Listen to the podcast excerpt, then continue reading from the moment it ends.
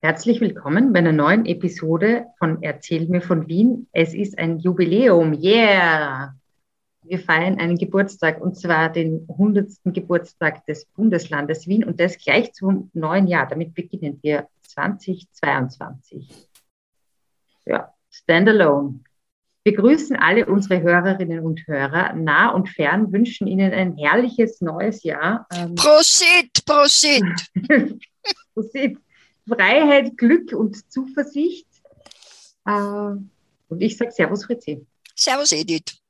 Erzähl mir von Wien. Gerne. Erzähl mir von Wien.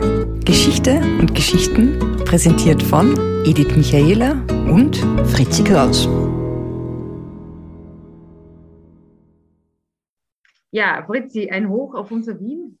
Ähm, vor gar nicht allzu langer Zeit haben wir 800 Jahre Wien Stadt Wien gefeiert. Jetzt feiern wir 100 Jahre Bundesland Wien. Wir kommen ja de facto aus dem Feiern nicht heraus.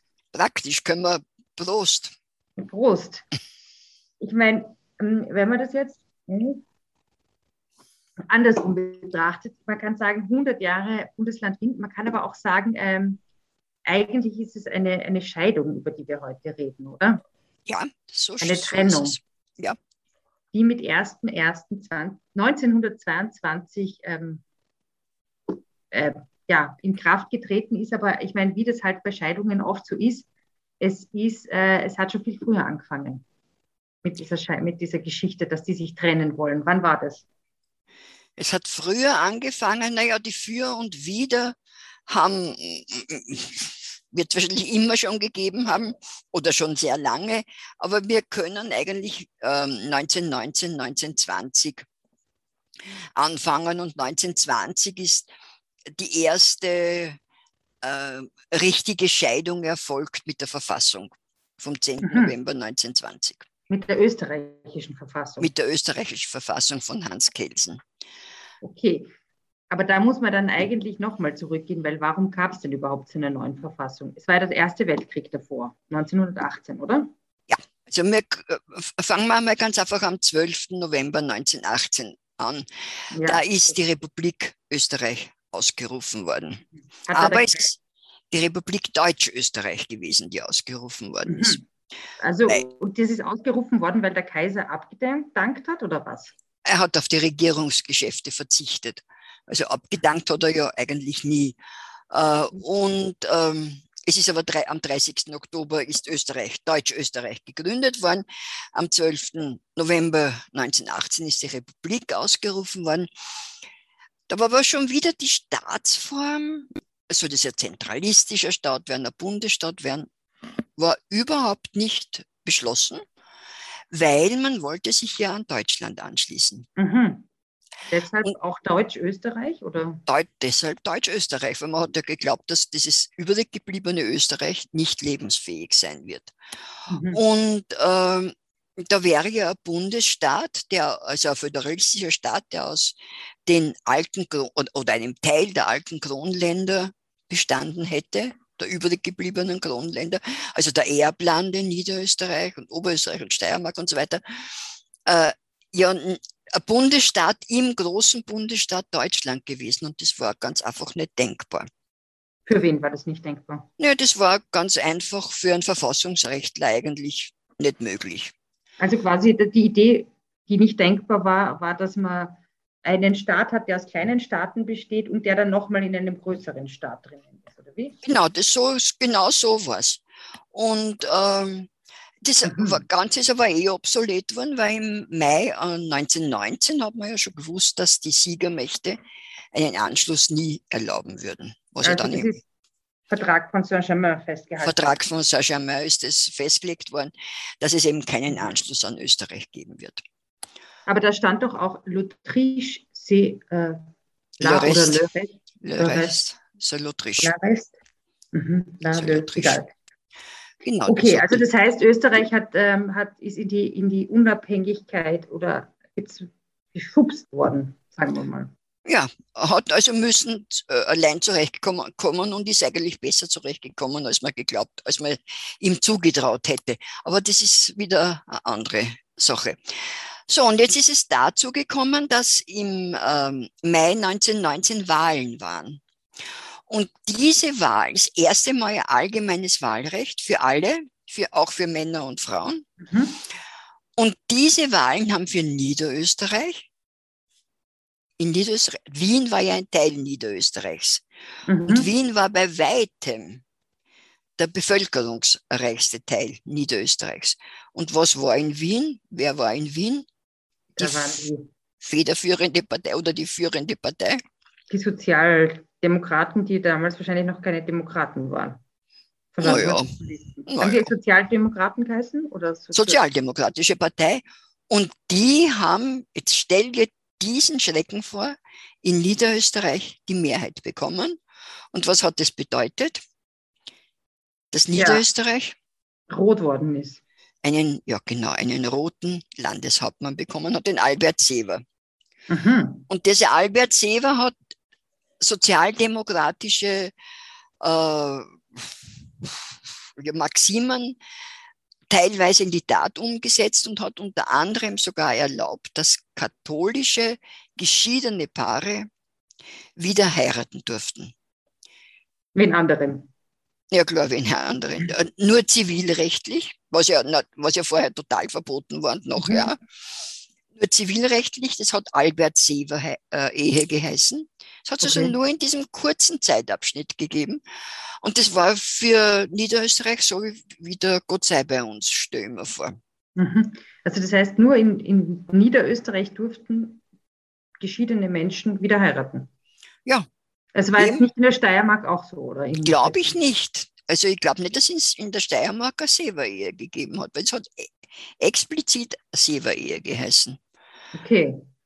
Darf ich kurz in der Geschichte nach vorne springen? Als das dann, als dann Niederösterreich und Wien sich scheiden ließen, durfte man das dann in Niederösterreich nimmer? Nein. Aber in Wien schon? In Wien hat man das wahrscheinlich dürfen und legal ist es, ja, also eine Zivilehe hat es sicher gegeben. Und legal ist es überhaupt erst mit der Übernahme der Nazis geworden. Ja, also ab 1938 gibt es ja Ehe für äh, Geschiedene, äh, Wiederverehelichung für Geschiedene.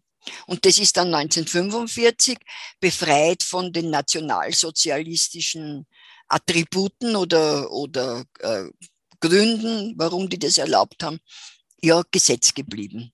Mhm. Aber äh, Ehe nach einer, äh, also Ehe nach einer Scheidung gibt es erst. Also Ehe ohne Kirche gibt es erst für alle ab 1945. Ab 1938. 38. 38 und das ist eines der nationalsozialistischen, nationalsozialistischen Gesetze, äh, die eben übernommen mhm. wurden, eben befreit von diesen nationalsozialistischen Elementen. Ab 1945 Ehe ohne Ideologie. Okay, kann man so sagen. Vereinigen wir uns auf das. Aber gehen ja, wir genau. jetzt zurück auf. Zurück nach 1919 und dem ähm, roten Bürgermeister von Nieder äh, roten Landeshauptmann von Niederösterreich. Genau, und da, es sind ja schon vorher immer wieder und da besonders Trennungs, äh, äh, Trennungswünsche aufgekommen. Also da hat es viele Fürs und Widers gegeben. Und du kannst dir vorstellen, dass gerade diese Situation, in der eben Niederösterreich auf einmal einen roten Landeshauptmann bekommen hat, dazu beigetragen hat, dass man das besonders stark ins Auge gefasst hat. Mhm. Und da hat es natürlich jetzt wieder gegeben, die christlich-sozialen in Niederösterreich. Die waren ganz stark dafür, weil die haben ja gewusst, in dem Moment, wo die Wiener ein eigenes Bundesland sind, sind sie wieder die stärksten in mhm. Niederösterreich. Während die christlich-sozialen in Wien gegen diese Trennung waren, weil die gesagt haben, in dem Moment, wo wir ein eigenes Bundesland Wien sind, mit einer roten Vorherrschaft, sind ja wir zur Bedeutungslosigkeit verurteilt. Und so genau, bitte? So blieb es seitdem. Kann man sagen.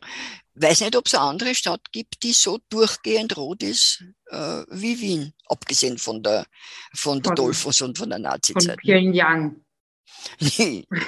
Und auch das war später. Äh, und andere, doch etwas demokratischer in Wien. Also sehr viel, würde ich so sehen. Auch wenn das manche Corona-Leugner nicht glauben möchten. Ja, aber es ist immer noch gut so, wie es ist.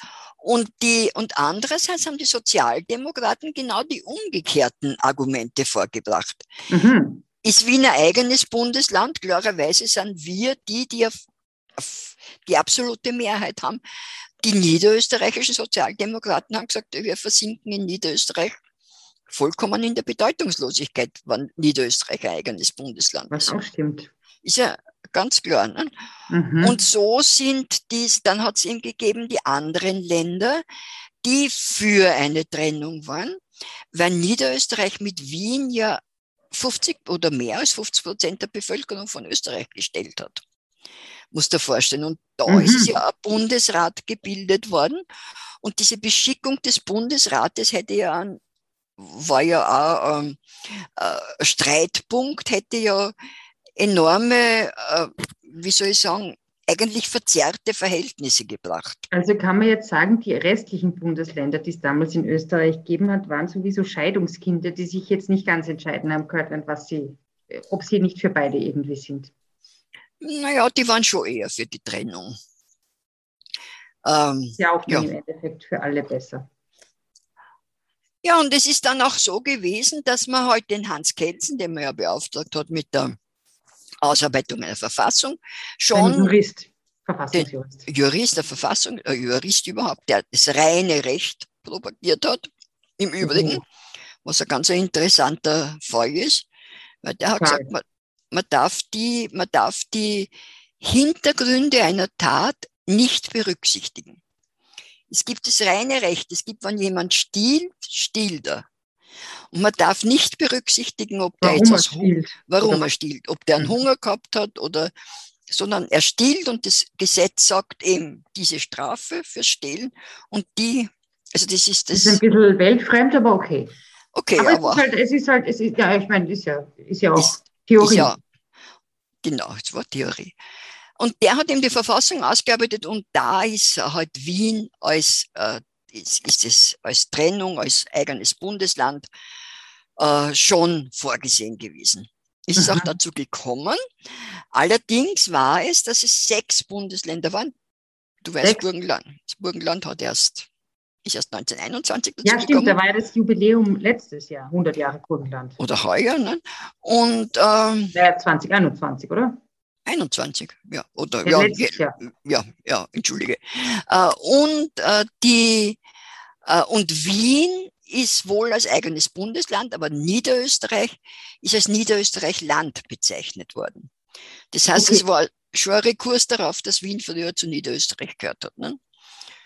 Okay, also es hat 1900, also als Öst, die Republik Österreich gegründet wurde, hat sie erstens Deutsch-Österreich geheißen, weil man irgendwie noch dachte, das kommt irgendwann einmal wieder zu Deutschland. Mhm.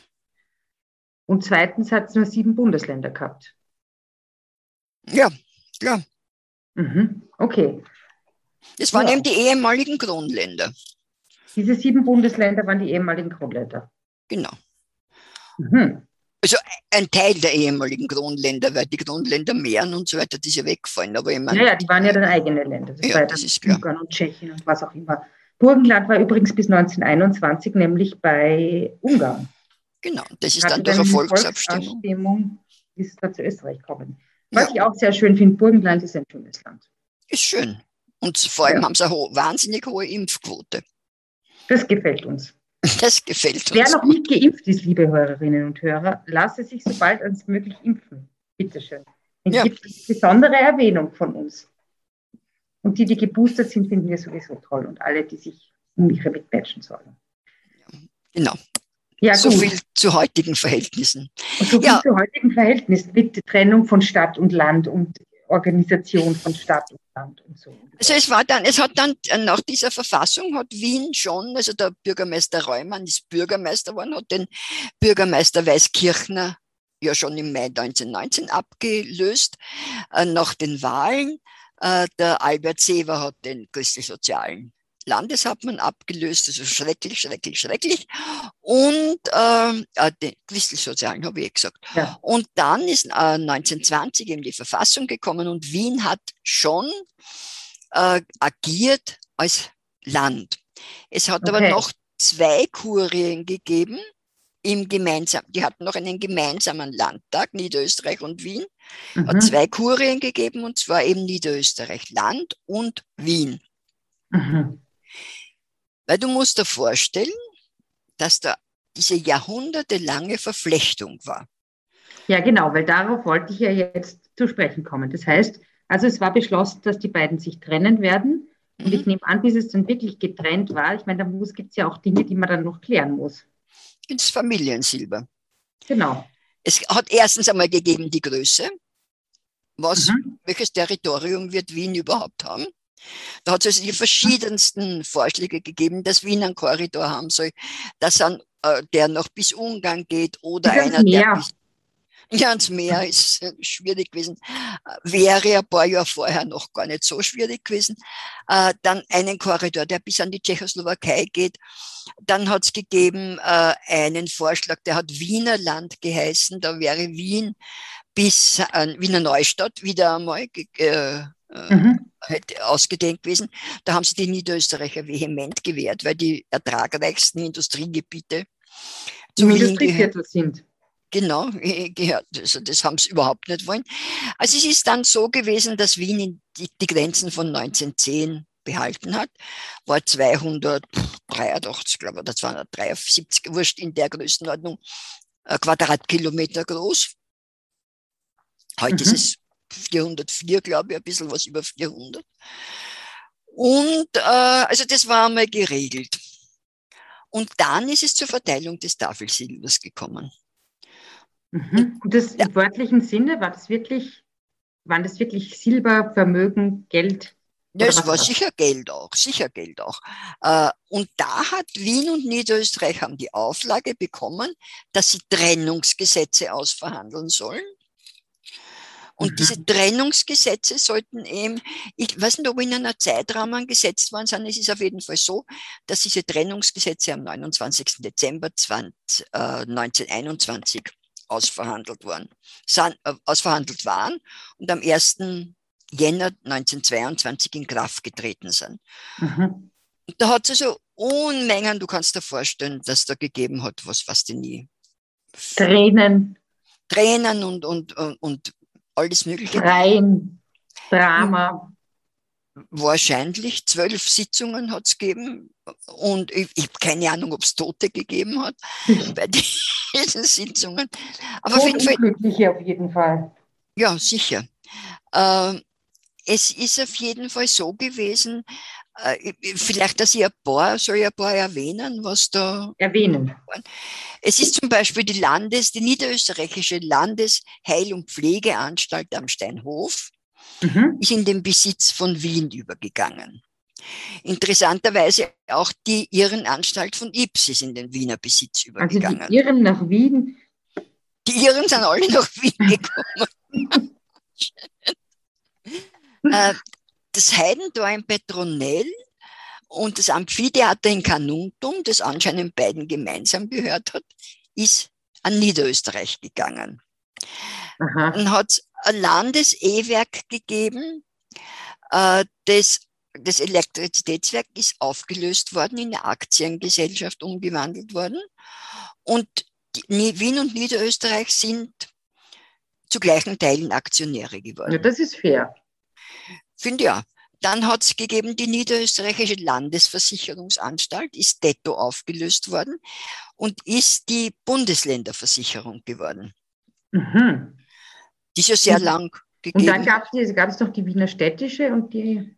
Ja, das war aber, das war von dem ausgenommen. Aber die Bundesländerversicherung, die ist ja, dieser Gebäudekomplex, der ähm, äh, in der oberen Donaustraße war, wo jetzt das Hotel Sofitel ist, du ja noch erinnern. Ja, ja, ja, natürlich. War ja. so ein 50er Jahre Bau. Kann mhm. ich mich mhm. noch gut erinnern, ich habe einmal geführt Amerikaner vor vielen Jahren. Durch Wien habe ich ihnen gezeigt, alle schönen Gebäude auf der Ringstraße. Und da sind wir über den Kea gefahren. Ich bin selber gefahren mit dem Auto. Und am besten hat ihnen das Bundesländergebäude am Keh gefallen. Ich weiß nicht, ob du dich noch erinnern kannst an diesen 50er Jahre Bau. Das hat Ihnen am besten gefallen. Das hat Ihnen am besten von allen gefallen. Weil sie so an das Zuhause erinnert hat, oder was? das ist mir so absurd vorgekommen, aber wie gesagt. Okay, gehört jetzt nicht dazu, ist damals gegründet worden, die Bundesländerversicherung, was ja vielleicht auch ganz interessant ist, und mhm. ist zu gleichen Teilen die Aktien an Wien und Niederösterreich gegangen. Natürlich sind dann die Schulden aufgeteilt worden, wahrscheinlich noch einen bestimmten Schlüssel, kann ich jetzt nicht sagen, warum. Hm. Und was bis in die heutige Zeit herauf reicht, ist äh, ganz einfach das niederösterreichische Landhaus. Naja, ich wollte dich nämlich jetzt gerade fragen, weil wenn die beiden jetzt getrennt waren, und ich meine, St. Pölten ist ja niederösterreichische Landeshauptstadt, ich glaube seit 1988 oder sowas. In etwa, ja. In etwa. Ich meine, was war in den Jahren dazwischen? Ich meine, da ist ja echt viel, viel Wasser von der die Dreisen hinuntergeflossen. Dreisen, die Donau, was auch immer. Von, wo, fließt, wo ist denn die Grenze zwischen Oberösterreich und Niederösterreich, wo die Donau ist? Die Enns. Enns, aber da fließt doch nicht, da fließt die Enns in die Donau dort, ja klar. Nehme ich an, aber das ist, äh, die Enns ist die Grenze zwischen Niederösterreich und Oberösterreich. St. Valentin, ja, am Städten. Ja. ja. Also ist viel Wasser zwischen Amstetten und Bratislava und Hainburg, sagen wir mal, geflossen. Ja, ist viel geflossen. Es war sehr lange, eben hat Niederösterreich keine Hauptstadt mehr gehabt, nachdem Wien ja. ausgeschieden ist als Hauptstadt. Und ja, da war also Wo das denn die Landesregierung dann getagt? Oder Im niederösterreichischen Landhaus. Das heute Aha. ganz profan Ballet Niederösterreich heißt, was ich nie sagen würde. Ich sage immer nur immer Landhaus. Das ja früher das Herrenhaus war. Ja, das, das ist eine tolle Geschichte. Ich empfehle die, ähm, unsere Folge über die Herrengasse zu hören. Genau, und, und, und was ja ganz wichtig ist, weil dort der Staat Deutsch-Österreich gegründet worden ist. Das mhm. ist ja mhm. dieses Gebäude. Und äh, da war halt die, und das hat zu gleichen Teilen Wien und Niederösterreich gehört. Und jetzt ist aber dort gesessen die niederösterreichische Landesregierung, eben bis in die 80er Jahre. Und es ist mhm. damals, 1921, ist beschlossen worden, dass Niederösterreich das zur Gänze benutzen kann. Mhm. Sollte aber Niederösterreich eine Landeshauptstadt bekommen, dann würde wieder schlagend werden, dass es beiden Ländern zu gleichen Teilen gehört. Mhm. Und Wien hat sozusagen eine Option bekommen, den einen Teil zu kaufen. Mhm. Und ist es passiert oder nicht? Und das ist nicht passiert. Dann hat in den 80er Jahren ist beschlossen worden, dass, Nieder dass St. Pölten die Hauptstadt von Nieder nach langen, langen Verhandlungen. Hätte ja auch Wiener Neustadt oder Krems oder irgendwas. Ja, Wiener Neustadt ist ja sehr, sehr, sehr äh, im Vordergrund gestanden ist, es halt dann St. Pölten geworden. Und äh, dann hat, sind die Verhandlungen wieder losgegangen. Und es hat dann schlussendlich in den 90er Jahren der Landeshauptmann Häupl, in dem Fall, also nicht Bürgermeister, sondern mhm. Landeshauptmann, und der Landeshauptmann Bröll eine Vereinbarung unterschrieben. Und zwar hat Wien verzichtet auf diese Option, mhm. hat seinen Teil, die Stadt Wien hat, oder in dem Fall ihren Teil, äh, an Niederösterreich abgegeben mhm. und hat im äh, Gegenzug ein paar Immobilien bekommen und den Teil der Donauinsel, der in Niederösterreich liegt. Weil no, davor, weil man da vorstellt, wenn du dir vorstellst, die Donauinsel, die in Floridsdorf und dann geht es ja bis Langenzersdorf. Und das ist ja Niederösterreich. Und ich glaube auch diese Donauufer gehören jetzt zu Wien, die eben in diesem Gebiet liegen. Ah, das finde ich ja nett. Ja, und ich finde es toll, wie weit das heraufreicht in unsere Zeit. Nicht, ist es nicht der Teil, wo die ganzen FKK-Badenden sind? Möglich, dass dort, ich kenne nur die in, im östlichen Teil FKK-Badenden. Die kenne ich allerdings gut. da oben ist, also, weiß nicht, aber auf jeden Fall gehört das auch zu Wien und das ist im Zuge der Teilungsverträge äh, oder als Nachwehen der Teilungsverträge zu Wien gekommen. Ja, Wahnsinn. 1900. In den 90er Jahren. In den 1990er Jahren. Ja, okay. Aber eigentlich ist es ja dann alles urgut ausgegangen, oder? Es ist gut ausgegangen und äh, alle sind glücklich. naja, gut ausgegangen ist es natürlich immer, es ist immer, dann haben wieder alle gesagt, äh, hat es immer Stimmen gegeben, äh, dass es nicht gut war. Der Ignaz Seipel hat schon vorher gesagt, es gilt, diesen roten Anstrich von Wien herunterzukratzen und wir christlich-soziale werden das Möglichste dazu tun, dass dieser Farbunterschied zwischen den Ländern und Wien nicht mehr besteht. Ja, 100 Jahre später hat, wurde das alles in Türkis gefärbt. Ist das nicht wunderschön? Ja, und der Renner hat gesagt, der 1. Jänner 1922 ist für die Stadt Wien ein geschichtlicher Tag ersten Ranges. Wien ist heute das größte städtische Gemeinwesen der Welt, das von Arbeitern verwaltet wird. Na, bumm, tralala. Und Wien hat natürlich dadurch erst diese Möglichkeit bekommen, das rote Wien zu entwickeln, weil sie Steuerhoheit bekommen hat. Mhm. Ah ja, stimmt, ja, wie, aber der Staat, der christlich-soziale Staat, hat dann, was ja immer äh, Antagonismus war, hat dann den Finanzausgleich immer zu Ungunsten von, Wiens reduziert, von Wien reduziert. Ja. Und das ist, ist dann 1934 so weit gekommen, dass in der neuen Verfassung vom 1. Mai Wien der Status des Bundeslandes aberkannt worden ist. Ach, wirklich? Und Wien ist unmittelbar, also staatsunmittelbare Stadt geworden. Und 1938 ist es übergegangen in die, in die, äh, in diesen, als, als Reichsgau Wien unter den Nazis. Und seit 1945 ist Wien wieder Bundesland. Wien wieder nur is allein. Wien, Wien, nur du allein. Und wir sind so froh, dass wir da wohnen dürfen. Ja, beste Stadt der Welt. Beste Stadt der Welt. Ja, Wahnsinn. Ja, ich würde sagen, ähm, darauf stoßen wir an. Prost, Edith. Alles Gute. Prost alle. Schönes Prost neues alle. Jahr. Schönes neues Jahr. Alles Gute, Wien. Und ähm, ja, wir erzählen. Ja, wir erzählen weiter. Es geht uns nicht, das, die Themen gehen uns nicht aus. Nicht, nicht, nicht. Ja. Servus, Fritzi. Servus, Edith.